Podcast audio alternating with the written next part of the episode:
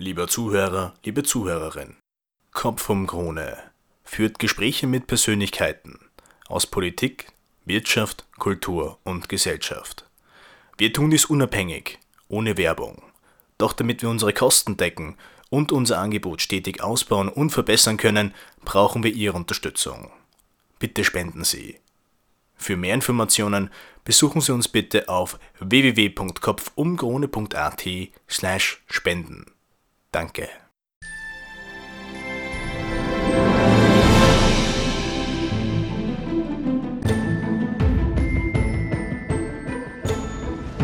Sie hören nun ein Gespräch von Nico Marchetti und Muamer Becirovic. Erfolg schafft Gefolgschaft. Sag, ähm, also unterhält man sich mit Menschen, die dich kennen, ähm, da sagen sie eigentlich am wenigsten, äh, dass es sich um einen Konservativen handelt. Ähm, jetzt, jetzt Hand aufs Herz, ähm, ähm, wäre Neos oder die SPÖ doch als soziale Liberale eigentlich nicht naheliegender gewesen? Überhaupt nicht. Also wenn man sich überlegt, ähm, welches Menschenbild hinter den einzelnen Parteien stehen, dann schaut die Sache schon viel eindeutiger aus, weil bei tagespolitischen Dingen oder vielleicht bei einzelnen gesellschaftspolitischen Fragen, da kann man schon mal eine andere Meinung haben oder man kann vielleicht ein bisschen über dem schon Gedachten hinausdenken. Aber ich finde, wenn es ums Menschenbild geht und wie man die Welt ganz grundsätzlich sieht, dann gibt es schon klare Unterschiede. Und ich finde, das Menschenbild, das die ÖVP verkörpert und auch wie es entstanden ist, äh, auf der konservativen, christlich-sozialen und der liberalen Säulen, dann ist es definitiv für mich die, die Partei, die auch nicht nur ein richtiges Werte, Wertefundament hat, sondern schon auch eine ganz, ganz wichtige Funktion hat. Meines Erachtens ist die ÖVP die einzige wirkliche soziale Integrationspartei, die wir haben, die über verschiedene Schichten hinweg äh, die Gesellschaft auch repräsentiert. Aber was war, was war dir an dem Gedanken so wichtig? An welchem Gedanken jetzt? Ja, ähm, ähm, dass sie eine soziale Integrationspartei ist. Geht es dir um das Gleichgewicht der Interessen oder dass sie realistisch und pragmatisch ist? Also ich glaube, wenn einmal eine Forderung durch das System der ÖVP mal durchgepresst wird, mhm. dann hat sie schon eine gewisse Berechtigung auch in der Gesellschaftspolitik, äh, plötzlich in, in, der Gesellschaft mehrheitsfähig zu sein. Mhm. Also jetzt ein praktisches Beispiel. Ja. Als ÖVP-Politiker mhm. kann ich an dem einen Abend beim Blunzenkirtag in irgendwo sein mhm. und am nächsten Tag am Regenbogenball antanzen mhm. und es ist akzeptiert. Mhm. Äh, sag mal einen blauen, der zum Regenbogenball geht und einen grünen, der zum Blunzenkirtag geht. also das ist schon eine, eine Funktion, die die ÖVP erfüllt Aha. und wo sie ihrem Namen als Volkspartei auch in der Realität gerecht wird, muss man schon sagen. Spannend. Ähm, sag mal, hast du dich eigentlich zu jedem Zeitpunkt in der Volkspartei wohlgefühlt? Weil du, bist, du, du lebst ja im 10. Du bist jetzt ein ziemlich eigentlich ein exotischer Vogel, äh, äh was, was die Funktionärsgarde betrifft. Also, du kannst mir doch nicht erklären, dass du dich in den Etepetete-Etagen äh, der Partei jedes Mal wohlgefühlt hast. Ja, also ich bin jetzt sicher kein, keiner, der dem ein abgehobener Lifestyle oder High Society wichtig ist, aber ich glaube auch nicht, dass das etwas ist, was die ÖVP ausmacht. Also ähm, gerade in Favoriten, wo wir immer eine krasse Minderheit waren und wo wir immer ums Überleben gekämpft haben oder kämpfen, ähm, schärfen sich die Überzeugungen doch doppelt und dreifach. Mhm. Also sagen immer viele, wenn du in Favoriten bist, wie hast du nur zur ÖVP kommen können? Ich sage, wenn ich in Favoriten trotzdem bei der ÖVP bin, dann muss ich doch ein über, verdammter Überzeugungstäter sein, oder? Okay. Ähm, aber das, so bin ich auch irgendwie politisch sozialisiert worden. Ähm, ich war ja jetzt sowohl in ÖVP, in, in Favoriten, was die ÖVP betrifft, als auch mein Anfang in der Schülervertretung, ähm, da waren wir immer krass die Underdogs. Aha. Also hat mich nie abgeschreckt, das hat mich so gereizt. Also ist dir sozusagen ein Stammtisch im Zehnten lieber als ein Ball, äh, äh, als der Polizeiball? Ich glaube, es ist kein Entweder-Oder.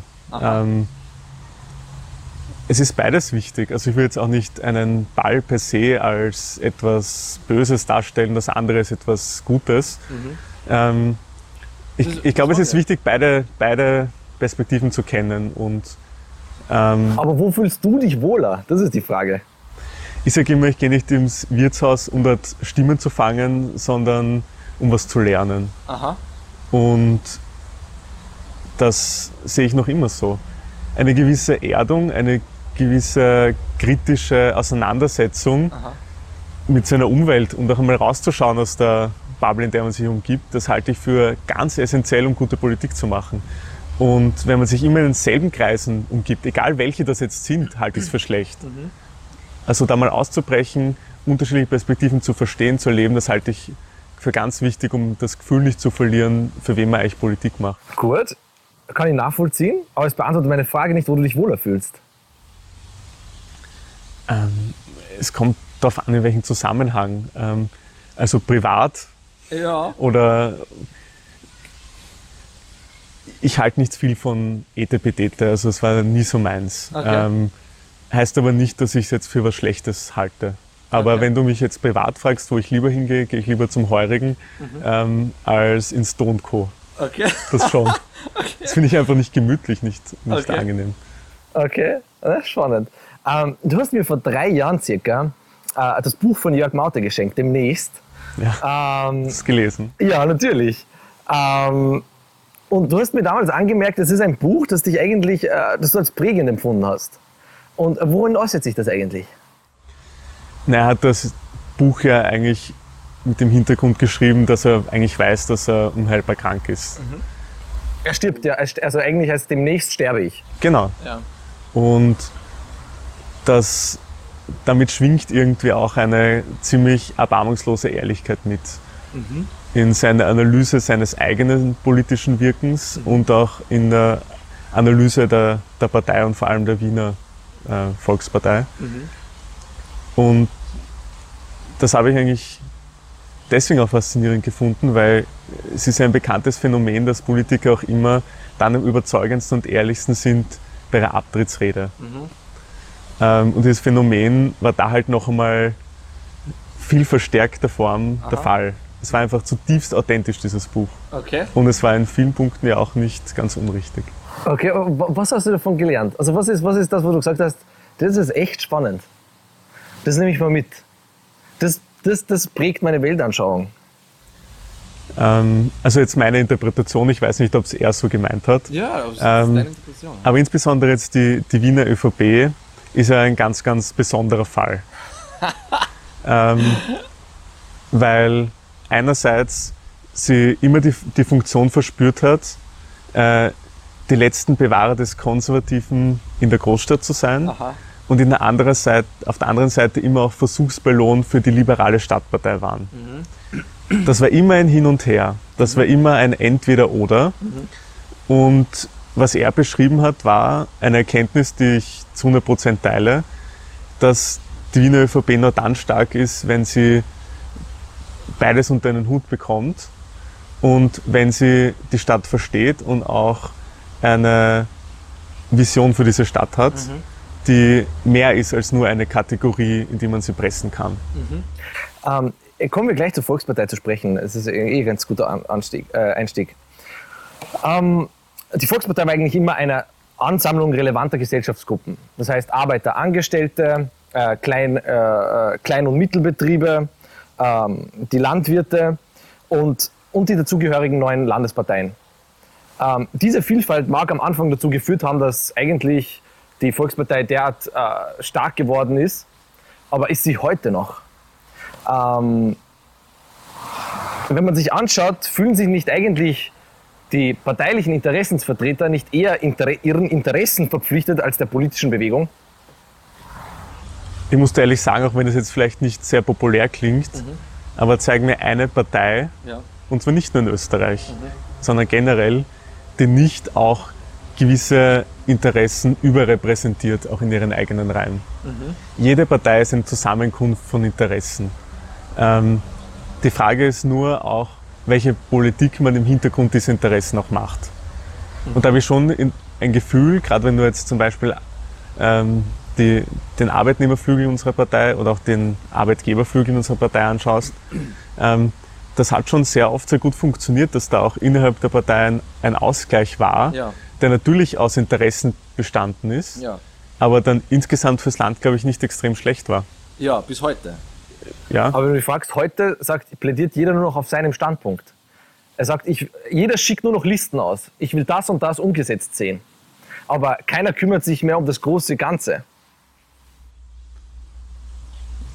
das würde ich echt so nicht sehen. Ähm, jetzt in den letzten fast zwei Jahren, wo ich Abgeordneter war und ich auch erlebt habe, wie Diskussionen stattfinden im Parlamentsclub, ähm, in diversen politischen Gremien, war ich eigentlich positiv überrascht. Und zwar wirklich positiv überrascht. Ich kenne ja meine Partei. Es hat schon jeder ganz natürlicherweise seine Lebensrealität. Es gibt in unserem Parlamentsclub halt den klassischen Wahlkreis Kaiser äh, vom Land, der, weiß nicht, Bürgermeister ist oder sonst dort ähm, verankert ist. Ähm, es gibt die Freigeister, die Quereinsteiger, es gibt die Städter wie mich. Es gibt ganz, ganz unterschiedliche Perspektiven, die sich da in unserem Club auch wiederfinden. Ähm, und die werden auch ganz hart diskutiert. Und das ähm, Hausnummern-Rauchverbot ähm, in diesen verschiedenen Lebensrealitäten ganz unterschiedlich wahrgenommen wird. Oder eine Steuerreform oder was auch immer. Das ist ganz klar. Vollkommen klar. Und wir beschließen im Parlament die Gesetze für alle und nicht nur für alle Leute, die so leben wie ich jetzt persönlich. Und deswegen ist es wichtig und man lernt auch ein Verständnis dafür zu entwickeln, ähm, dass man solche Perspektiven, die nicht die eigenen sind, Ja. auch in die Entscheidungsfindung einfließen lässt. Und ich glaube, dass wir das als ÖVP schon ähm, nicht immer zum Vorteil des Ergebnisses mag schon sein, aber Ja. grundsätzlich schon gut kultiviert haben. Ja, aber ihr wisst nicht, in welche Richtung die Sachen gehen. Oder ähm, ihr könnt keine, äh, keine, keine, keine Vision oder keine Utopie formulieren. Jeder beharrt, jeder schickt seine Interessen aus, die treffen sich in der Mitte und wir schauen, wie wir sie austarieren. Aber es gibt keinen großen, ganzen Körper, der sagt, das streben wir an. Das ist das, was wir wollen. Da wollen wir mit der Gesellschaft hin. Das habt ihr ja gar nicht mehr. Ähm, ich ich finde es spannend, weil, weil zum Beispiel Josef Klaus hat sich nach seinem, äh, nach seinem Abschied aus der Politik äh, dem Bücherschreiben eigentlich gewidmet. Das finde ich spannend, was er da verfasst hat. Und er sprach bitte in diesem Zusammenhang, was, was, was, was die Interessensvertretungen innerhalb der ÖVP angeht, von einer, von einer, Syndikat, äh, von einer Syndikatokratie. Also ähm, ähm, es gibt verschiedene Syndikate, ähm, die sich sozusagen äh, die Dinge ausmachen und als Konkurrenten der staatlichen Macht auftreten. Das ist schon gewaltig, oder? Ähm, ich versuche jetzt aber ein bisschen eine andere Ebene zu heben, ähm, weil du sagst, es fehlt irgendwie der große Plan. Ja. Ähm, gerade wenn man jetzt anschaut, einen Josef Klaus, der damals eigentlich diese, dieses Zwei-Parteien-System aufgebrochen hat, ähm, auch dank dem Wahlergebnis der absoluten Mehrheit natürlich, ähm, da hat er große Reformen schon angestrebt. Also er zum Beispiel damals, ich weiß nicht, ob das überhaupt so einigen bekannt ist noch, der damals die große ORF-Reform gestartet, wo er den ORF zumindest für diese Zeit in revolutionärer Art und Weise Ja. in die journalistische Unabhängigkeit entlassen Ja. hat. Äh, zu seinem eigenen Nachteil, weil er, er jetzt nicht unbedingt davon profitiert hat. Ja. Ähm, der hat damals äh, zum Beispiel auch gesagt, es muss die Schulpolitik aufhören. Er hat damals gesagt, wenn ich mich richtig erinnern kann, ähm, er hat ja damals auch erst, die ersten EDV-Systeme in der Verwaltung etabliert Ja. und solche Sachen. Ähm, der hatte, finde ich, schon einen großen Plan. Und wenn du dir jetzt anschaust, welche äh, Debatten auch jetzt geführt werden, ähm, auch die ziemlich parallel sind, ähm, das sind schon Diskussionen, die auch schon immer auch in der VP-Verantwortung gestellt werden und, und Dinge, die da aufgebrochen werden. Sei jetzt ein Wolfgang Schüssel, Ja. äh, der damals schon in vielen Bereichen ganz, ganz wesentliche Reformen umgesetzt hat. Und jetzt auch mit der Sozialversicherungsreform, die finde ich total unterschätzt wird, ähm, weil die, glaube ich, was losgestoßen hat, was extrem wichtig ist. Ähm, auch ein Ende der Schuldenpolitik und ähm, viele Dinge, die jetzt auch gekommen sind, die kommen schon auch immer, wenn die ÖVP in Verantwortung ist. Ähm, und da steckt, finde ich, schon ein roter Faden dahinter, von Josef Klaus bis Wolfgang Schüssel, auch bis zu Sebastian Kurz. Na, äh, Es geht na, immer um, um strukturrelevante Fragen. Weil in Wahrheit ist die, zum Beispiel die SPÖ eine strukturkonservative Partei. Die wollen die Struktur nicht ändern. Das ist immer unser Anspruch, weil auch, weil wir vorher über Grundsätzliches gesprochen haben, ähm, die ÖVP in ihrer Identität und auch mit ihren liberalen Einflüssen immer eine gewisse Skepsis gegenüber dem Staat hat. Wir haben nie diese hundertprozentige Staatsfokussiertheit, ähm, sondern wir sagen schon, dient das System nicht mehr den Menschen, müssen wir dieses System auch ändern. Ja, aber und das, das geht halt meistens auch nur dann, wenn es einen ÖVP-Kanzler gibt. Und da habe ich das Gefühl, dass immer dieser systemische Ansatz auch einhergeht. Ja, aber äh, ihr ändert die systemische Struktur jetzt in dem Fall bei, bei den Sozialversicherungen abseits dessen auch, ähm, da, wo es euch nicht wehtut. Ich fände es spannend, wenn man zum Beispiel äh, äh, für, für, äh, für jedes Gewerbe einen Gewerbeschein bräuchte. Oder nicht den Meister als Konditor haben muss, damit ich Torten verkaufen kann, sondern schlicht und einfach als, als Hobby-Konditor bessere Torten vielleicht mache als jemand, äh, der die Ausbildung abgeschlossen hat. Aber diese Fragen stellt ihr nicht. Es gibt natürlich viele Fragen, die unbeantwortet geblieben sind. Ähm, und viele Dinge, wo wir uns auch ehrlicherweise natürlich schwer tun. Ähm, und da darf und soll man uns auch kritisieren und Druck erzeugen, damit auch äh, noch mehr Innovation, noch mehr Reformen auch äh, eingefordert werden.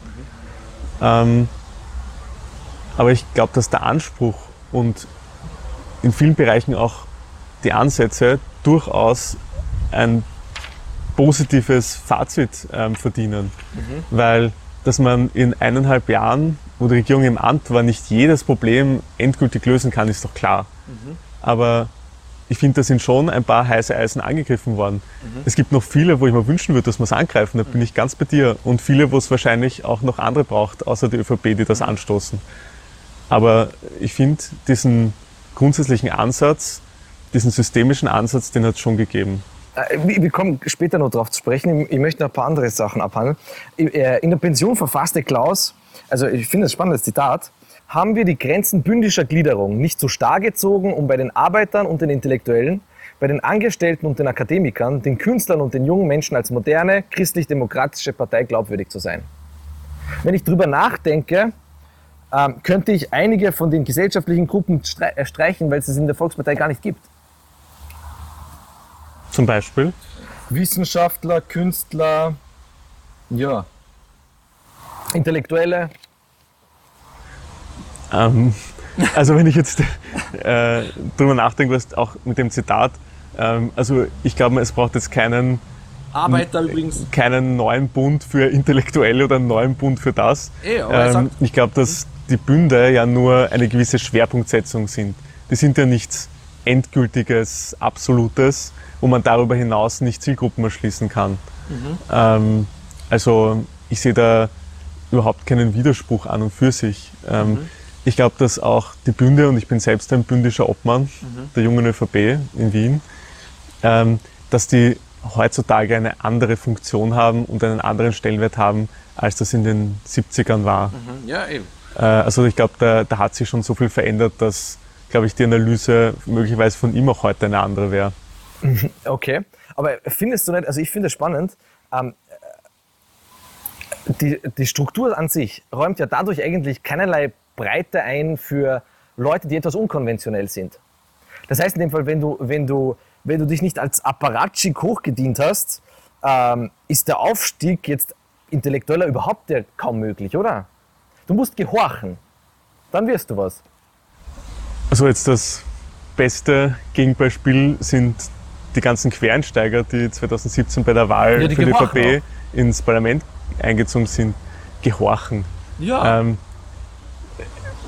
wenn ich jetzt nur an den Martin Engelberg oder den Rudi Taschner denke, mhm. die haben schon ganz, ganz spannende, neue und kritische Ansätze auch in die Politik gebracht. Mhm. Ähm, man ist ja nicht nur kritisch, wenn man auf der Kronenzeitung als Revoluzer irgendwie betitelt wird ähm, oder, oder sonst irgendwo öffentlich Radau macht, sondern man kann auch kritisch sein ähm, in einem anderen Setting, in einer Diskussion im Parlamentsclub, mhm. Ähm, bei gewissen Themensetzungen. Ähm, also ich würde da auch nicht ihnen Unrecht tun und sie deswegen unterschätzen. Also wir haben da schon ganz gute Leute. Und wir sind, glaube ich, auch die Partei, die das in den letzten Jahren am konsequentesten auch gemacht haben. Ich meine, schau die Minister an. Ähm, das sind auch Leute, die sich nicht als Apparatschicks hochgedient haben und die sich äh, auch gut bewährt haben in der, in der Regierungsarbeit.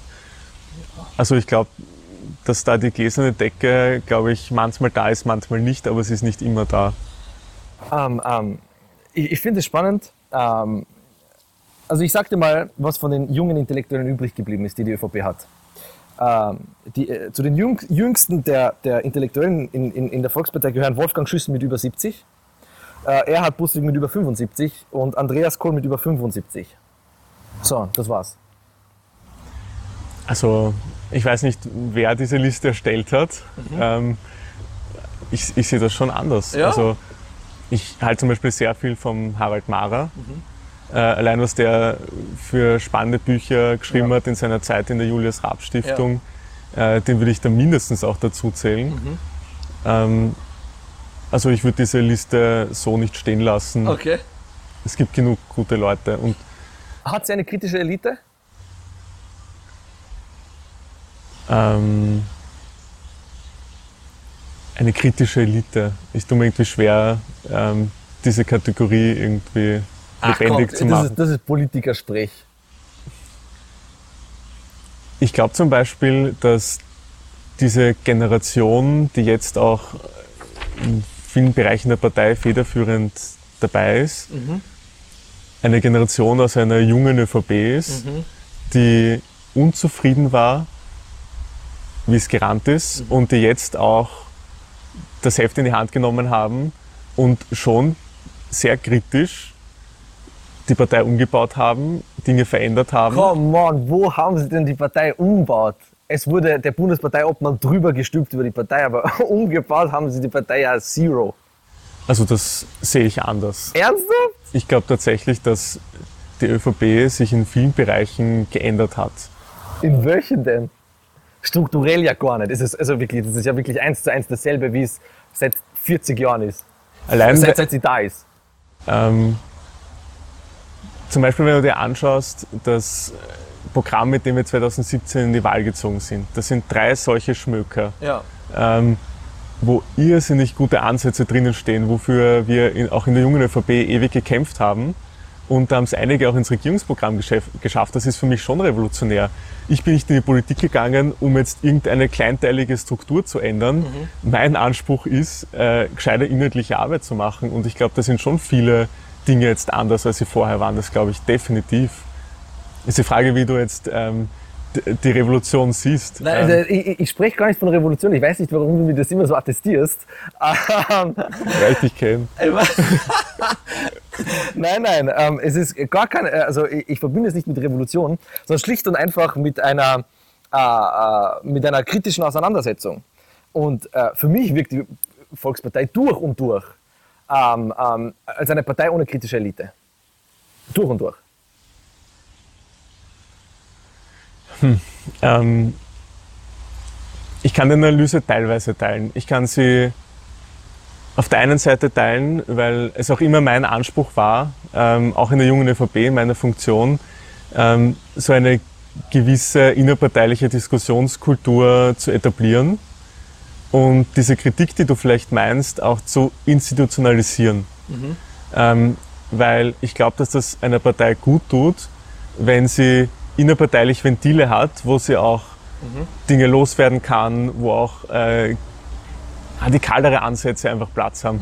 Da bin ich bei dir. Ähm, da gibt es definitiv Potenzial. Und das ist etwas auch, wo ich relativ äh, konsequent versuche, daran zu arbeiten. Ähm, Aber was denkst der ÖVP Wien hat es, glaube ich, ganz gut geklappt. Wir haben mit unserem Ja. Windtag der, das ein oder andere äh, Signal schon gesetzt. Aber es ist natürlich, jetzt wenn man die gesamte Partei im Blick hat, natürlich zu wenig, bin ich schon bei dir. Ähm, dass es zu wenig Kritik in der ÖVP gibt, da tue ich mir dann wieder schwer, weil ähm, ja, gibt es schon. Äh, allein wenn ich mir anschaue, gewisse ähm, recht bekannte Persönlichkeiten aus dem Westen, die auch immer wieder Wien was nett ausrichten oder äh, gibt es doch immer die ein oder andere Forderung von dem ein oder anderen Landeshauptmann. Ähm, ich habe schon das Gefühl, dass es nicht so wenig Kritik in der ÖVP insgesamt gibt. Der Unterschied ist nur, ähm, dass im Moment ähm, eine gewisse Geschlossenheit da ist, weil die Leute auch zufrieden sind, wie es in den letzten Jahren gerannt ist und sie auch mit diesen, ähm, glaube ich, mit dem Bundesparteiobmann und seinen Leistungen auch zufrieden sind. Und Ja, er gewinnt. Und das ist Erfolgschaft, Gefolgschaft. Und so ist es auch bei uns. Ähm, das ist meine letzte Frage zur Struktur. Ich- Es ist ein Zitat von äh, Waltraud Klasnik. Die war äh, Landeshauptfrau der ÖVP in Steiermark von äh, 1996 bis 2006, also durchaus ähm, eine also mächtige Frau. Ähm, und ich finde das Zitat sehr gut und bin gespannt, was du davon hältst. Die größte Schwäche der österreichischen Politik und speziell der bürgerlichen Seite ist die fortschreitende Provinzialisierung des Landes, die in den letzten Jahren leider sehr spürbar geworden ist. Es kamen Leute zum Zug, die weder für die Außenpolitik noch für die Wissenschaft wirklich etwas übrig hatten. Leute, die nur durch die bündische Struktur oder aufgrund persönlicher Freundschaften gefördert wurden. Das bürgerliche Lager ging zu nachsichtig, zu verständnisvoll mit solchen Menschen um. Das sagt der Landeshauptfrau. Deine. Ja, ähm, ich glaube, man muss auch eines sehen, ich möchte das eigentlich grundsätzlicher beantworten, dass ich glaube, dass sich die politische Landschaft generell geändert hat. Ähm, ich teile die Analyse, äh, dass es sicher Zeiten in der ÖVP gab, wo wirklich die sprichwörtlichen Apparatschicks regiert haben und es natürlich förderlich war, wenn du aus dem Bund, aus der Region und ähm, weiß nicht, so und so viele Jahre Zettel verteilt hast und so weiter und so fort. Ich glaube, dass zu einem gewissen Zeitpunkt dieses Zitat durchaus eine Berechtigung hatte. Ähm, aber ich möchte nochmal darauf hinweisen, schau dir die Regierungsmannschaft an von der letzten Regierung oder auch den Parlamentsclub, wie viele da nicht diesen klassischen Weg gegeben haben. Du, kannst jetzt, äh, du kannst jetzt schon sagen, der eine oder andere oder die eine oder die andere passt dir nicht. Okay. Aber es ist wohl unbestritten, dass viele in Verantwortung sind derzeit in unserer Partei, die nicht den klassischen Parteiweg gewählt haben. Und ich glaube, dass das auch immer mehr der Fall wird, dass diese klassischen Parteikarrieren, dass man 33, 35 Jahre im Parlament sitzt, ich glaube, die, die gibt es in der Form nicht mehr. Und das ist nichts, was jetzt die ÖVP alleine verursacht hat, sondern ich glaube, das ist einfach ein allgemeiner Trend, dass die Politik viel kurzlebiger wird ähm, und Leute einfach schneller da sind, aber vielleicht auch schneller wieder weg sind. Also ich glaube, das sind schon Dinge, die einfach sich in der Politiklandschaft verändert haben. Aber es sind doch Leute, also die Quereinsteiger, die du erwähnst, die, die was, was die Volkspartei an sich betrifft, ja keinerlei Hausmacht haben. es sind Leute Nee, aber- buchstäblich ohne aber- Einfluss und das weißt du ganz genau. Aber come on, du willst jetzt Leute, die sich nicht hochgedient haben, Ja. aber eine Hausmacht in der Partei haben, wie sollten das gehen? Nein, aber, aber um einen beträchtlichen Einfluss verfügen. Ich glaube, äh, sobald man eine gewisse verantwortungsvolle Position hat, kann man sich auch ähm, ein Gewicht verschaffen. Nur, wie gesagt, das ist ein Widerspruch zu sagen, sie sollen sie nicht hochdienen und eine jahrzehntelange Parteikarriere haben. Sie sollen quasi unbelastet sein, aber gleichzeitig äh, wirfst du den Personen vor, dass sie keine Hausmacht haben. Also das ist natürlich ein Widerspruch.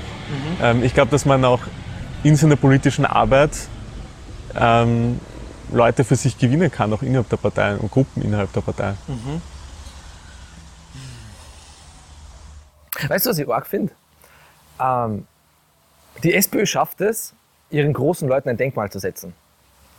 Ähm, zum 100. Geburtstag von Kreisky sind Bücher erschienen, Artikel seitens äh, der, der SPÖ erschienen, äh, äh, Diskussionen wurden veranstaltet. Also es war wirklich schon ein, ein feierliches Ding. Also nach dem 100. Geburtstag von einem, beispielsweise von einem Josef Klaus oder den Leuten einfach die, äh, die, die großen Leute der Volkspartei, die sie entscheidend mitgeprägt haben, dass man es nicht schafft, sie äh, in zeitlichen Abständen zu ehren, zum Geburtstag oder dergleichen, ist doch eigentlich schäbig. Ist wirklich traurig und schäbig für eine Volkspartei, die sagt, sie ist traditionsbewusst, geschichtsbewusst oder was auch immer. Ja, ich glaube, wir haben uns da immer auch immer mehr an den Meilensteinen der Republik orientiert, die haben wir gefeiert. Ähm, EU-Beitritt, da gibt es diverse Jubiläen immer wieder. Ähm, ich glaube, wir haben uns auch immer irgendwie Teil, als Teil dessen gesehen und möglicherweise ist es tatsächlich zu wenig mit unseren eigenen Personen verknüpft, die das auch möglich gemacht haben. Ähm, kann gut sein. Äh, diesen Vorwurf nehme ich jetzt einfach mal mit. Ich glaube halt nicht, dass es die relevanteste Frage ist, die sich jetzt Wähler da draußen stellen, ähm, wie sehr oder eben nicht wir unsere äh, Parteiobleute aber, verehren. aber, Aber wenn du, na, das ist, das ist, das ist, das ist, ein, das ist ein unfairer Spin. Ähm, ähm, wie, willst du, wie willst du gestalten oder was für eine Philosophie willst du denn entwickeln, wenn du nicht einmal weißt, wer deine größten Leid waren. Oder was sie gemacht haben und aus welchen, äh, aus welcher, äh, und aus welchen Gründen sie so gehandelt haben, wie sie gehandelt haben. Ist doch eigentlich das wirklich traurig. Ich glaube, da bist du bei mir ein bisschen am falschen Dampfer, weil ähm, ich, mich interessieren geschichtliche Entwicklungen, ähm, Maßnahmen, die gesetzt wurden, irgendwelche Meilensteine. Ähm, aber die Person an sich finde ich jetzt zum Beispiel auch nicht Okay. Faszinierend. Es ist natürlich im gewissen Kontext interessant, wie ist, äh, wie ist die Person zu einer Überzeugung gekommen, das umzusetzen. Zum Beispiel beim EU-Beitritt Österreichs war das schon sehr spannend. Was sind da die Prägungen? Warum war das für manche besonders wichtig und warum manche das nicht unterstützen? Ähm, okay, aber äh, ja, Aber ich glaube, du hast da auch ein besonderes Faible für Biografien. Ja, man ich zwar sein, aber, aber ähm, ich finde, weil, weil, weil es gibt Sachen, die gehören sich einfach. Ähm, und, und Leuten, die die Entsche Partei entscheidend mitgeprägt haben, äh, äh, nicht mal hin und wieder einen Geburtstag zu veranstalten, ist ein bisschen, ja, äh, etwas traurig. Ähm, ich gebe dir ein Beispiel. Wann war das letzte Mal Wolfgang Schüssel zu einer Diskussion bei der JVP eingeladen? Das war vor vier Jahren vielleicht. Okay. Ja, gut. Vier Jahre. Ja. Traurig ein bisschen. Ja. Ja, Schüssel ist schon ein gescheiter Kerl, keine ja, Frage. Ja, aber dass, dass, dass, ihr, dass ihr diese Leute nicht heranzieht und mit den Jungen sprechen lasst, ist ein bisschen. Lieber geht man ja auf Clubbings, äh, es gibt was zu trinken, was zu essen, aber man überfordere die Mitglieder ja nicht mit Auseinandersetzung, Inhalt und vielleicht auch ein bisschen Geschichte. Ja, also ich glaube einfach, dass ähm, wir schon ein Defizit haben in dieser innerparteilichen Diskussionskultur. Das habe ich schon relativ bald festgestellt und auch immer wieder gefordert, das zu ändern. Ähm, ich glaube, wir haben da jetzt in, in, in diversen Formaten ja auch schon Fortschritte gemacht. Also wenn ich nur an den Bundesparteitag denke, wo wir das neue Grundsatzprogramm beschlossen haben, wo es da vorne einen langen Beteiligungsprozess gegeben hat, man mit Live-Voting dort abstimmen konnte, hat übrigens der Gernot Blümel damals organisiert. Ähm, oder auch jetzt bei der äh, jungen ÖVP-Bundesorganisation, wo wir diesen Europakongress letztes Jahr gemacht haben, äh, wo jeder Anträge einbringen konnte. Also ich habe schon das Gefühl, das ist ein zartes Pflänzchen, das man noch fleißig gießen muss, aber es wächst. Und da müssen wir einfach dranbleiben, weil ich sehe das so wie du, ähm, Party ist zu wenig. Ich möchte, ähm, ähm, äh, kommen wir eigentlich auf die programmatische Ebene gleich hin. Äh, und zwar würdest du sehen eigentlich, dass die, dass die Rechten den Konservativen ziemlich zu schaffen machen. Wenn ich mir anschaue, äh, der Konservatismus ist pragmatisch, aber die neue Rechte ist eigentlich eifrig, ideologisch, also auch unbekümmert mit der Wahrheit. Ähm, die Konservativen sind wachsam, was Veränderungen angeht, die Rechten wollen buchstäblich Revolution. Und wenn ich mir anschaue, äh, wer eigentlich bei den Themen die Deutungshoheit hat, dann sind es nicht die Konservativen, sondern die Rechten. Und wenn man sich anschaut, äh, äh, wie die Konservativen darauf reagieren, ist eigentlich eine Kopiermaschine zu sein. Das sehe ich nicht so. Ähm, also das mit der Kopiermaschine. Ähm, was die Deutungshoheit betrifft, gebe ich dir recht. Äh, leider viel zu oft. Es hat mehrere Gründe. Ich glaube, es hat ähm, eine, einen Grund oder eine Dimension davon ist, dass die Welt immer komplizierter geworden ist. Ähm, das hat unter anderem mit der Globalisierung zu tun, aber nicht nur. Ähm, also ist, die Welt ist schneller und komplizierter geworden. Ist, ich lasse jetzt einfach mal so im Raum stehen. Ähm, und dieses Nicht-Verstehen vielleicht manche Zusammenhänge äh, und diese fehlende Orientierung, ähm, die glaube ich, macht auch es attraktiver, einfachen Antworten zu glauben. Ähm, und das Problem ist, dass viele Parteien, auch konservative Parteien, ähm, zu spät gemerkt haben, dass diese Stimmung vorherrscht und dass man noch Antworten geben muss, die verstanden werden. Und ich glaube, es war, also für mich war da die Flüchtlingskrise 2015, wenig überraschend, irgendwo ein prägendes Ereignis. Ähm, ich wohne dort beim Hauptbahnhof und dort war ja auch so eine Train of Hope Station. Ähm, und da sind um 11 Uhr am Abend Busse kommen aus Ungarn. Die Leute haben in der Wiese vor meinem Haus geschlafen und so. Ähm, und ich habe den Zusammenhang irgendwie schon gekannt, ähm, habe jetzt ähm, nicht jede Entwicklung verstanden, aber ich habe gewusst, was dahinter steckt und bin deswegen auch entsprechend damit umgegangen. Aber ich denke mal, wenn ich jetzt nicht so ein Politik-Nerd wäre, der sich einliest, ähm, wo irgendwo Krisen auf der Welt sind, was die Ursachen sind, warum der Bürgerkrieg ist, wer ist gegen wen und was das alles für Auswirkungen, ähm, dann würde ich einfach denken, hey, warum schlaft er in der Wiese vor meinem Haus? Was ist da los? Okay. Ähm, und dass da eine gewisse natürliche Angst entsteht oder Ja. das Gefühl, äh, irgendwas macht die Politik da falsch. Ja.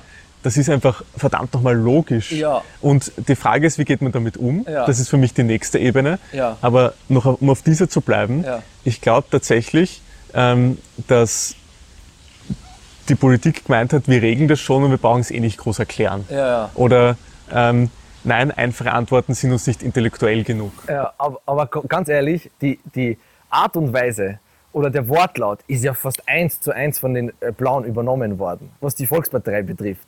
Also wenn man sich anschaut, äh, was die Volkspartei in, letzter, in den, letzten Jahren adaptiert hat, dann war es schlicht und einfach großteils äh, FPÖ-Programm. Oder so, wie Sie sich geäußert haben.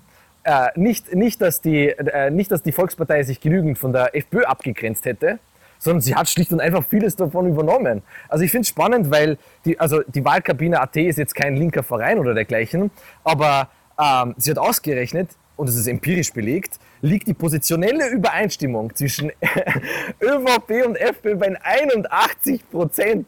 Das ist ja fast schon, als wären sie Schwesterparteien. Also ich äh, habe mir ehrlich gesagt die ganzen Wahlkabine-Fragen durchgelesen. Ja, Ähm, die sind schon ganz gut. ähm, 81 ich glaube, es ist einfach, es ist wichtig und das finde ich auch nicht verwerflich, Ja. dass es, wenn es Probleme gibt, die die Leute beschäftigen. Ja. Und das war eigentlich relativ klar, welche Probleme das waren Ja. bei der letzten Wahl. Das hat sich, glaube ich, mittlerweile ein bisschen verändert.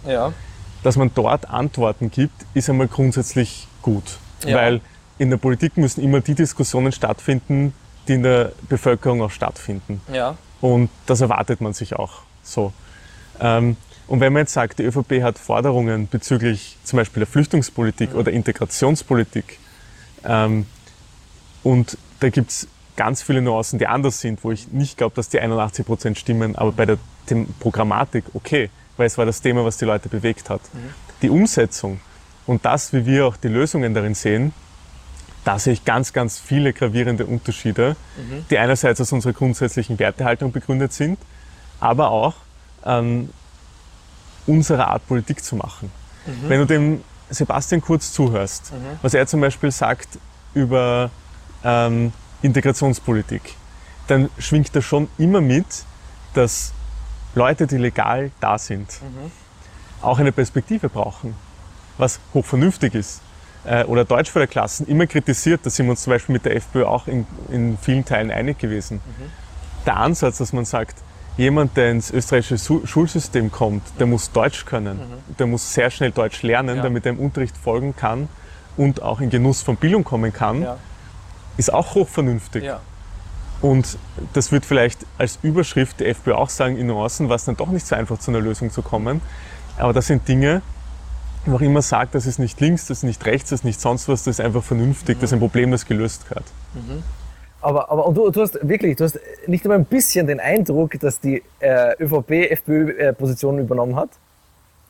Naja, ich habe jetzt zum Beispiel da aufgezählt. Zum Beispiel Ja. bei den Deutschförderklassen Ja. war das ja lange so, dass das was Grausliches war. Ja. Also allein wenn man über, darüber gesprochen hat, ähm, war man ja irgendwie schon ähm, Ja, aber äh, ich, ich, ich weiß, Am was rechten Rand. meinst, Aber, aber wenn ich mir anschaue, ähm, ähm, die kritischen Positionierung äh, der Europäischen Union gegenüber, ähm, mittlerweile auch undifferenzierte Aussagen über, über, über Flüchtlinge im Allgemeinen, äh, undifferenzierte Aussagen, was die Migration betrifft. Also da ist so viel FPÖ dabei mittlerweile. Ich gebe ich gebe ein Beispiel in, in einem Zitat. Äh, und zwar 2013 und 2017 von einem ranghohen ÖVP-Funktionär. 2013. Wien ist eine vielfältige Stadt geworden und da ist es, glaube ich, wichtig, diese Vielfalt auch als Chance zu sehen, nicht immer nur an Probleme zu denken. 2017, wir haben eine massive Migration nach Wien und mehr Österreicher, die Wien verlassen oder sich in Wiener Gassen unwohl fühlen. Das ist ja fast dieselbe Aussage von Strache, dass er gesagt hat, mir, mir riecht es zu sehr nach Knoblauch in Wien. Also erstens muss man sagen, ähm, dass sich zwischen 2013 und 2017 noch einiges verändert hat. Allein wenn du dir anschaust, die Situation an Schulen in Wien, wie extrem die geworden ist. Ähm, aber zum Beispiel Europäische Union, du hast es angesprochen. Ja. Ich glaube, da muss man auch ein bisschen hineinzoomen. Ähm, ja, die ÖVP hat sich der, der manchen Entwicklungen in der Europäischen Union sehr kritisch gegenübergestellt. aber wir haben immer aus tiefer Überzeugung gesagt, die Europäische Union ist das beste Projekt, was es gibt. Wir Ja. müssen an der Europäischen Union festhalten, wir müssen sie weiterbringen. Und wir haben nie, in keinster Art und Weise, und das Zitat zeigst mir, wenn es das geben sollte, die Europäische Union als Gesamtheit in Frage gestellt. Nie. Ja, das stimmt. Als Gesamtheit nicht. Aber Die FPÖ, aber die die Kritik- FPÖ Ja, ähm, kritisiert vielleicht den ein oder anderen Aspekt gleich, ja, manche Entwicklung gleich. ja.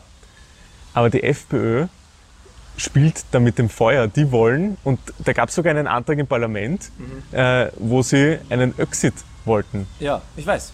Das würde einem ÖVPler nie einfallen. Ja. Und wie gesagt, Ja.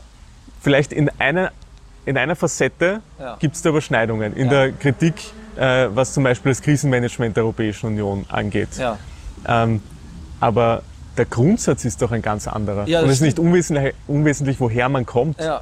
Das muss man Aber- schon auch in diese Eh, Analyse aber- mit einbeziehen. Aber die Kritik, wie ihr sie äußert, was das Schnitzel betrifft, beispielsweise, ist nur ein Beispiel von vielen eigentlich, ist eins zu eins dieselbe. Nämlich eine ÖVP-Presseaussendung und eine FPÖ-Presseaussendung, hätte ich mir gedacht, ist eine und dieselbe Partei. Es geht um Art, die Art und Weise, wie ihr die Dinge kritisiert. Und da ist viel zwischen Abstand bei der, bei der FPÖ und der ÖVP überhaupt nicht mehr. Ja, also mag sein, dass die ein oder andere Presseaussendung äh, im Jargon besser hätte sein können, gut. Aber wie gesagt, ich mache mir da grundsätzlich keine Sorgen, weil du gesagt hast, das ist ja quasi zu ähnlich. Die Sorge habe ich tatsächlich nicht. Okay. Mhm. Ähm, ich möchte vielleicht noch, ja, eine, eine, eine Sache möchte ich noch, äh, ähm, ähm, ah, du, du hast also nicht den Eindruck, dass, dass, äh, dass die ÖVP äh, manchmal äh, übers, übers Limit hinausschießt? Also es nicht schafft, die Balance zwischen bürgerlich, liberal, konservativ in, in Gleichgewicht zu bringen. Naja, also Na, was die Leute sagen, ähm, äh, der Kurz ist einfach äh, äh, ein Blauer im netteren Antlitz. Also, das sehe ich absolut nicht so. Okay. Ähm, und gerade als jemand, der sich schon auch mit Also sehr grundsätzlicher, mit Grundsätzlichen beschäftigt, auch in unserer Partei, Ja. ähm, sehe ich das ganz und gar nicht so. Es war natürlich die letzte Regierung eine ÖVP-FPÖ-Regierung. Wer hatte die Deutungshoheit? Ich glaube, dass inhaltlich, und das ist wie gesagt immer das, was für mich zählt, Ja. wenn du das Regierungsprogramm anschaust, ganz, ganz eindeutig unsere Handschrift war. Ganz eindeutig. Dass ich- vielleicht nicht ja. jede Schlagzeile Ja, ähm, immer in unserem Sinne war. ja, Okay. Ja. Nur ich sag dir, ich bin in die Politik gegangen, um Politik zu machen Ja. und nicht um schöne Schlagzeilen zu produzieren. Ja. Und in dem Sinne bin ich sehr froh, dass, das, Ja. dass wir dort erfolgreicher waren als, auf ja. der, auf, als bei den aber Schlagzeilen. du denkst mir viel zu technokratisch. Ähm, ich finde zum Beispiel, was Oliver Pink, äh, der Pressejournalist, ähm, äh, letztlich, äh, letztens kritisiert hat, es ist schon länger her der Artikel, aber ich finde ihn sehr treffend, weil er gesagt hat, die ÖVP schafft es schlicht und einfach nicht und sie bemüht sich auch darum nicht, eine kulturelle Hegemonie mit ihren Inhalten zustande zu bringen im öffentlichen Diskurs. Sie mag technokratisch gewisse Sachen umsetzen und sie ist an der Macht, aber sie gewinnt die Leute nicht für sich. Wenn du dich fragst, ähm, wie die Österreicher positioniert, sind in, in Sozialfragen, in Wirtschaftsfragen, dann alles im Gegenteil zu den Positionen, die die Volkspartei vertritt. In der, in der Breite. Es ist empirisch. Ja, ich Ihr habt es nicht geschafft. Weder, es gibt weder konservative Professoren in den Sozialwissenschaften und Geisteswissenschaften. Konservative Journalisten sind so gut wie nicht mehr da. Ihr habt so gut wie keine kulturelle Hegemonie. Das, ihr habt sie einfach nicht. Ihr sitzt einer Macht, aber das war's auch. Ja, also irgendwie rein vom Bauchgefühl her widerspricht es mir jetzt irgendwie als Reaktion darauf zu sagen, wir brauchen jetzt mehr ähm, konservative Professoren und konservativen Journalisten. Äh, wir brauchen gute Professoren und gute Journalisten. Und äh, wenn die ihren Job gut machen, äh, machen sie das eher auch in einer Art und Weise, die dem Staat nutzt und nicht schadet, wer auch immer gerade an der Macht ist. Ähm, aber ja, möglicherweise ähm, aus rein taktischen Gründen sind wir da zu wenig ähm, konsequent in diesen Bereichen. Nur ich, mir, mir widerstrebt das einfach aufgrund meiner, meiner Denke, Ja, dass es die- das braucht. Ja, aber du, die, bitte, wenn du, wenn du, wenn du keine, wenn du keine, wenn du nicht mal versuchst, eine kulturelle Hegemonie zu schaffen, dann hast du langfristig keine Chance, deine Inhalte an den Mann zu bringen. Ganz ehrlich, rein, rein statistisch gesehen, hätte es diesen äh, Bundespartei, ob man jetzt nicht gegeben, dann wäre die ÖVP dahin gesichert. Das weiß doch jeder. Die Leute wählen die ÖVP, zu, äh, äh, nicht, äh, die, die Leute wählen die ÖVP oder die wählen kurz trotz der ÖVP und nicht wegen der ÖVP. Und die, die parteiliche Attraktivität, Attraktivität ist doch zero. Ich meine, selbst das Logo ist schon überall draußen. Und das Nein, weißt es ist nicht du draußen, auch. es ist Türkei. Das ist ein großer Unterschied. Aber du weißt es ganz genau. Also ich, ich glaube, dass einerseits, weil du diese kulturelle Hege- Hegemonie angesprochen hast ähm, oder auch die Medienlandschaft, äh, also wenn es ein Learning gibt aus den letzten paar Jahren Politik, ist, ähm, dass die veröffentlichte Meinung, Ja. wie man es so schön nennt, und Wahlergebnisse ähm, oder auch Beliebtheit einer Regierung äh, davon nicht unbeeindruckt, aber nicht relativ unbeeindruckt ist. Äh, und das ist ein Phänomen, das du nicht nur in Österreich siehst, sondern auch vor allem in den USA, da sieht man es auch ziemlich krass. Ähm, und das hat vor allem einen Grund, und zwar die Uhr hat sich weitergedreht.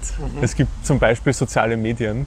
Direktkanäle von Parteichefs sind viel wichtiger als die ein oder andere größere Tageszeitung. Ähm, und deswegen schaut die Welt auch wesentlich anders aus, als das jetzt vielleicht dem ein oder anderen Medienbeobachter äh, bewusst ist. Ähm, da haben sich ganz, ganz viele Dinge weiterentwickelt. Und die Dinge, die sich weiterentwickelt haben, glaube ich, da ist die ÖVP schon erfolgreich. Und da kann die ÖVP sehr wohl kommunizieren und hat eine gewisse Breitenwirksamkeit.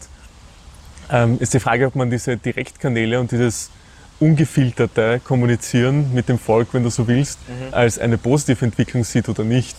Okay. Ähm, aber sie ist definitiv da und ich glaube, ähm, das machen auch unter anderem unsere Politikerinnen und Politiker ganz gut. Ich, ich stelle mal eine andere Frage, vielleicht konkreter und, und äh, wo wäre die ÖVP gewesen, äh, hätte es keinen Sebastian Kurz gegeben?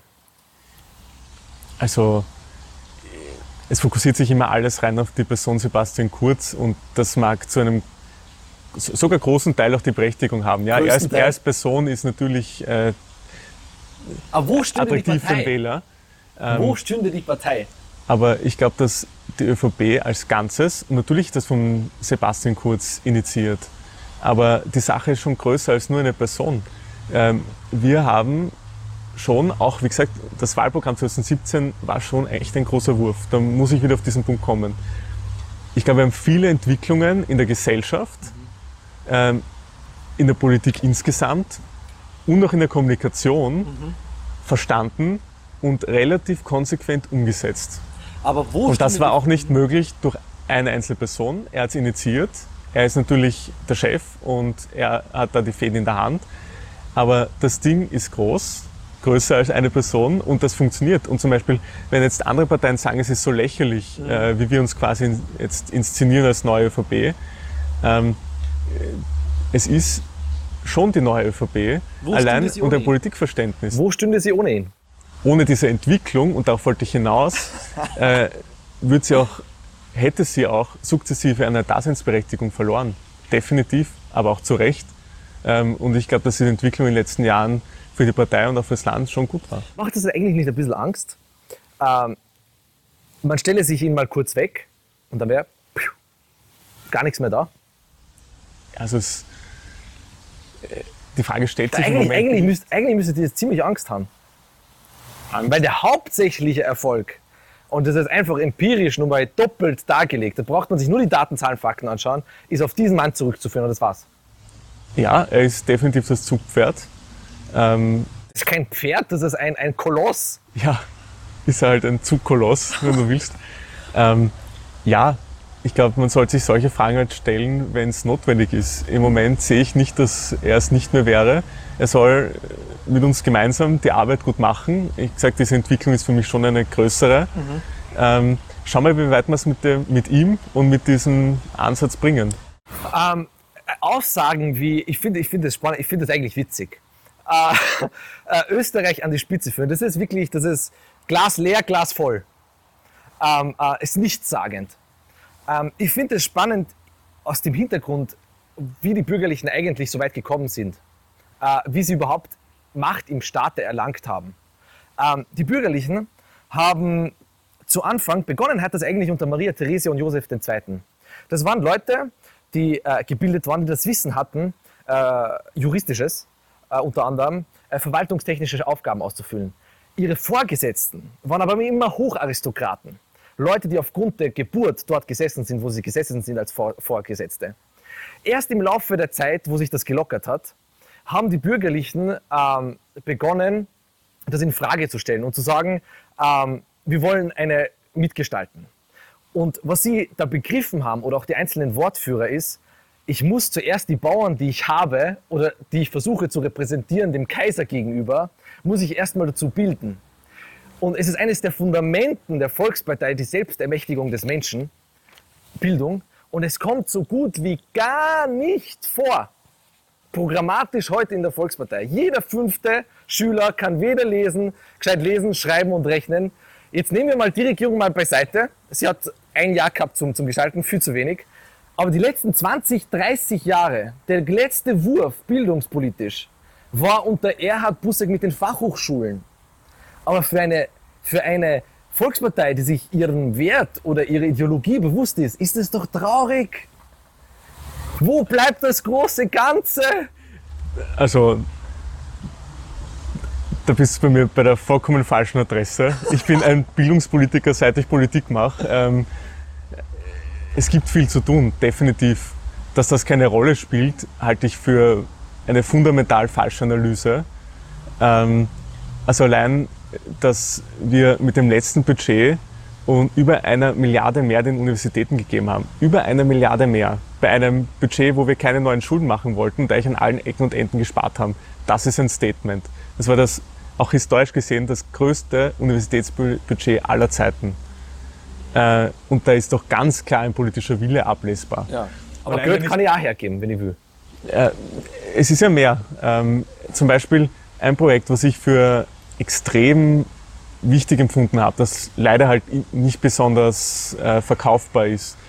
Ähm, wir arbeiten dran oder haben dran gearbeitet, wie man es halt sehen will, der Weg soll ja weitergehen, ähm, dass wir ein, als Europäische Union und dass aber der Heinz Fassmann zum Beispiel federführend auch in der Ratspräsidentschaft, ähm, ein Forschungsnetzwerk aufbauen äh, mit Afrika, äh, dass wir diesen Gedanken von Erasmus weiterspinnen und auch in die globalisierte Welt hineintragen, ähm, weil das sind die Zukunftsmärkte, das sind die Entwicklungsgebiete, das ist dort, wo sich die Zukunft unseres Planeten entscheidet. Und da haben wir das erste Mal, ähm, und das war das Bundeskanzleramt, eine Strategie in diesem Bereich erarbeitet. Und da ist der Kern dieser ganzen Strategie die Wissenschafts- und Bildungspolitik. Aber das bringt keinem österreichischen Schüler, jeden fünften Sag- Schüler, nein, das- das bringt ihm nicht, das bringt ihm nicht das Lesen, Rechnen und Schreiben bei. Ihr, ihr habt das Konzept nicht dafür, das ist die Wahrheit. Da tust du mir jetzt Unrecht. Ich habe jetzt gerade von dem großen Ganzen Ja, ich gesprochen. weiß. Und das wollte ich jetzt einfach zu Ende führen. Gut. Und komme auch gerne zu Ja. den Tiefen und Untiefen der österreichischen Bildungspolitik an den Schulen. Ja. Ähm, und da geht es vor allem darum, dass es eine Entwicklung gab in den letzten, sagen wir mal nach Bauchgefühl, 20, 30 Jahren, wo die gesellschaftlichen Probleme immer größer geworden sind und eigentlich sich nur alle einig waren, ohne zu wissen wie, Ja. dass es die Schule lösen muss. Ja. Also das, worunter die Schule ähm, derzeit am meisten leidet, ist unter einer Überforderung. Ja. Ähm, ein Lehrer soll den Kindern was beibringen.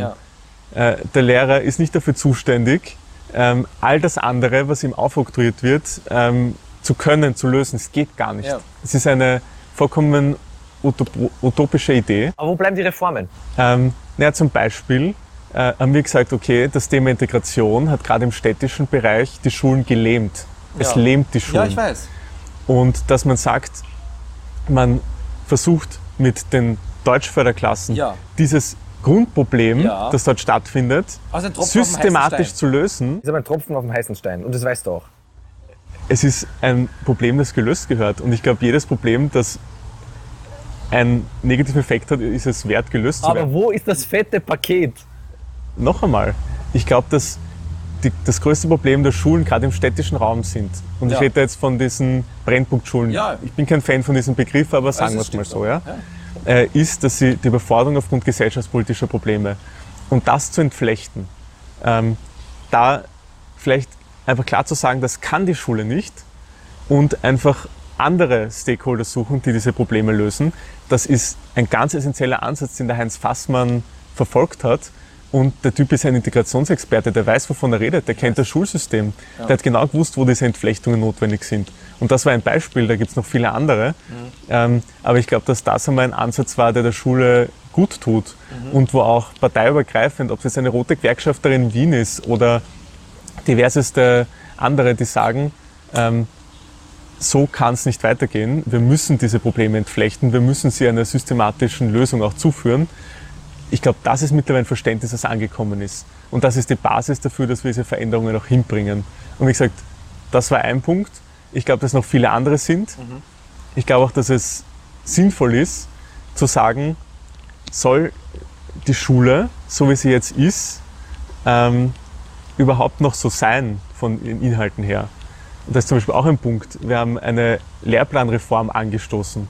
Die ganze Volksschule und die Sekundarstufe 1 wird komplett inhaltlich neu aufgestellt mit der Lehrplanreform. Und da werden Dinge rausgehaut, die nicht mehr notwendig sind und Dinge reingepackt, äh, die ganz, ganz wichtig sind für die Zukunft. Ähm, also da sind schon Dinge am Laufen, die ich für gut halte. Sie sind noch nicht fertig. Aber die Richtung stimmt. Und Das haben sie beim Feimann auch gesagt. ja, das haben Sie beim Feimann auch gesagt, aber ich lasse mir jetzt nicht nur von ihm diese Formulierung äh, wegnehmen. Ich glaube, dass das wirklich passt. Ähm, wo ich glaube, dass das größte Defizit ist, das ist die Digitalisierung in der Schule und die fehlende Infrastruktur. Das ist die Achillesferse und das ist auch das, was in der nächsten Regierung gelöst werden muss, weil sonst wird die Schule einfach nicht mehr aufs Leben und nicht mehr auf den Arbeitsmarkt vorbereiten, äh, wenn das nicht gelöst wird. Da braucht es massive Investitionen. Ich mein, äh, wie lange haben, habt ihr regiert? Eineinhalb Jahre? Ja, Ja. Ähm, man sagt immer, in den ersten zwei, drei Jahren äh, sind die großen, äh, werden die großen Reformen verabschiedet. Äh, und in, zwei, in den letzten zwei Jahren äh, äh, versucht man, die Wogen zu glätten. Ähm, ist das überhaupt passiert? Also ich habe den Eindruck, dass, dass die Volkspartei versucht, populär und zugleich äh, reformerisch zu sein. Aber beides funktioniert nicht. Beides Also- funktioniert nicht. Und die Frage ist, was man will. Und gegenwärtig scheint sie nicht den Eindruck zu machen, als würde sie reformieren wollen, sondern populär bleiben wollen. ähm, naja, also ich glaube jetzt nicht, dass jede Reform, die angestoßen wurde, populär war. Also ich komme nochmal zur Sozialversicherungsreform, äh, die wahrscheinlich viele gar nicht verstanden haben, aber wirklich jetzt der Reißer war es nicht. Ähm, aber es war verdammt wichtig. Ich weiß. Also sogar die WHO kommt zur Erkenntnis, dass das Sozialversicherungssystem, das wir haben, irre ist, vollkommen irre ist, äh, so kleinteilig wie es organisiert ist.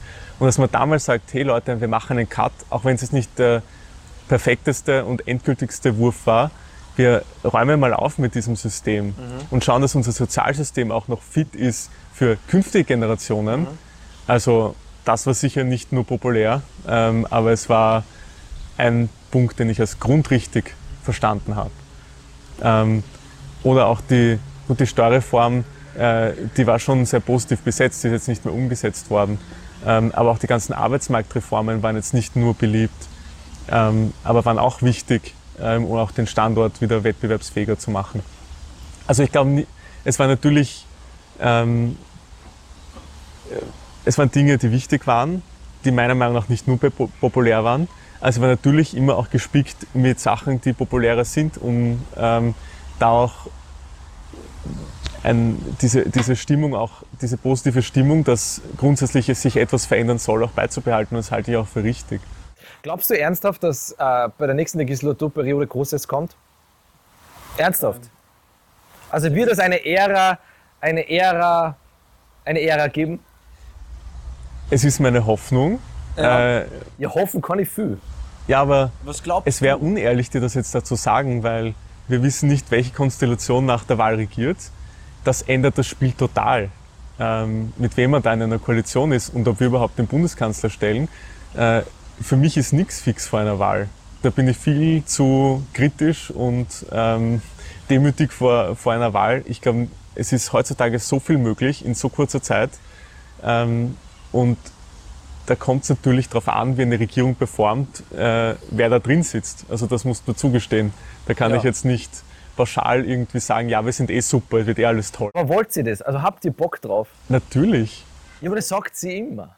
Ich kann jetzt nicht für alle sprechen, aber äh, mein Anspruch ist. Pensionsreform, Pensionsreform, Pensionsreform, das habt ihr gesungen seit zehn Jahren. Jetzt, wo ihr in der Macht seid, ist es kein Thema mehr, sondern wir erhöhen die Mindestpensionen.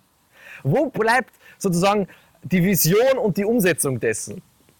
Ja, ich und zu sagen, Schüssel hat's gemacht. Klaus hat's gemacht. Ich würde mir eine Pensionsreform wünschen und es stimmt, die war jetzt kein Thema. Ähm, das ist einer der sie Punkte. War, sie, war, sie war kein Thema, weil ihr, weil ihr wisst, dass es euch die Wahl kosten könnte. Es war auch kein Thema, äh, oder kein Thema, es war schon ein Thema, es ist nur nicht im Regierungsprogramm drin gestanden, ähm, weil von der Prioritätensetzung her das Sozialsystem schon als eines gesehen wird. Ja. Wenn man sagt, machen wir mal die Strukturen glatt, schauen wir mal, dass die zukunftsfähig sind und dann schauen wir, wie können wir die einzelnen Felder auch noch effizienter gestalten. Äh, ich meine, das faktische Pensionsalter wird immer genannt. Das will zwar keiner mehr hören, aber das ist das, was de facto Geld bringt. Ähm, das gesetzlich alleine bringt ja nichts. Ähm, das sind Dinge, wo ich der Hoffnung bin, dass das auf der Prioritätenliste auch kommt und da kannst du dir sicher sein, dass ich das auch einfordern werde. Weil mir geht es nicht darum, lange in einer Regierung zu hocken. Ich will auch nicht ewig bis ans Lebensende in der Politik sein. Ich möchte was hinterlassen. Ich möchte irgendwo mal zurückschauen und sagen, okay, dafür ähm, habe ich gekämpft, das ist da rausgeschaut und das bringt auch den Leuten da draußen was. Weißt du, was ich aus den Verhandlungen gehört habe zwischen ÖVP und SPÖ? Dass die ÖVP-Seite, gerade wo sie die, die, die, äh, den ersten Platz erreicht hat, in den Verhandlungen gesagt hat, naja, so viel rennt ja gar nicht schief, so viel muss man auch nicht machen. Schau, ich glaube, es ist erstens zu früh, nach eineinhalb Jahren. Schön, das Kreisky-Zimmer, weißt du? Nein, ich glaube, nach eineinhalb Jahren ein endgültiges Fazit zu ziehen, ähm, ist zu früh. Ich glaube tatsächlich, dass man den vollen Umfang dessen, was diese Regierung gemacht hätte, einfach nicht. Zu wenig weiter? Schau, ich, glaube, und das mag jetzt vielleicht pragmatisch klingen, aber ich glaube, für die Umstände, es war eine Ratspräsidentschaft, das erste halbe Jahr, die natürlich auch den ganzen Apparat bis zu einem gewissen Grad beansprucht hat ja. und gelebt hat. Ähm, mit der Sozialversicherungsreform, mit dem Budget, ähm, mit dem, was sich bei den Universitäten getan hat, das sind schon Dinge, die sind nicht nix. Das ist schon was, was das Land verändert. Das, da bin ich der Überzeugung davon. Äh, ich glaube aber, es braucht noch viel, viel, viel, viel, vieles mehr. Nico Machetti, danke vielmals. Danke auch.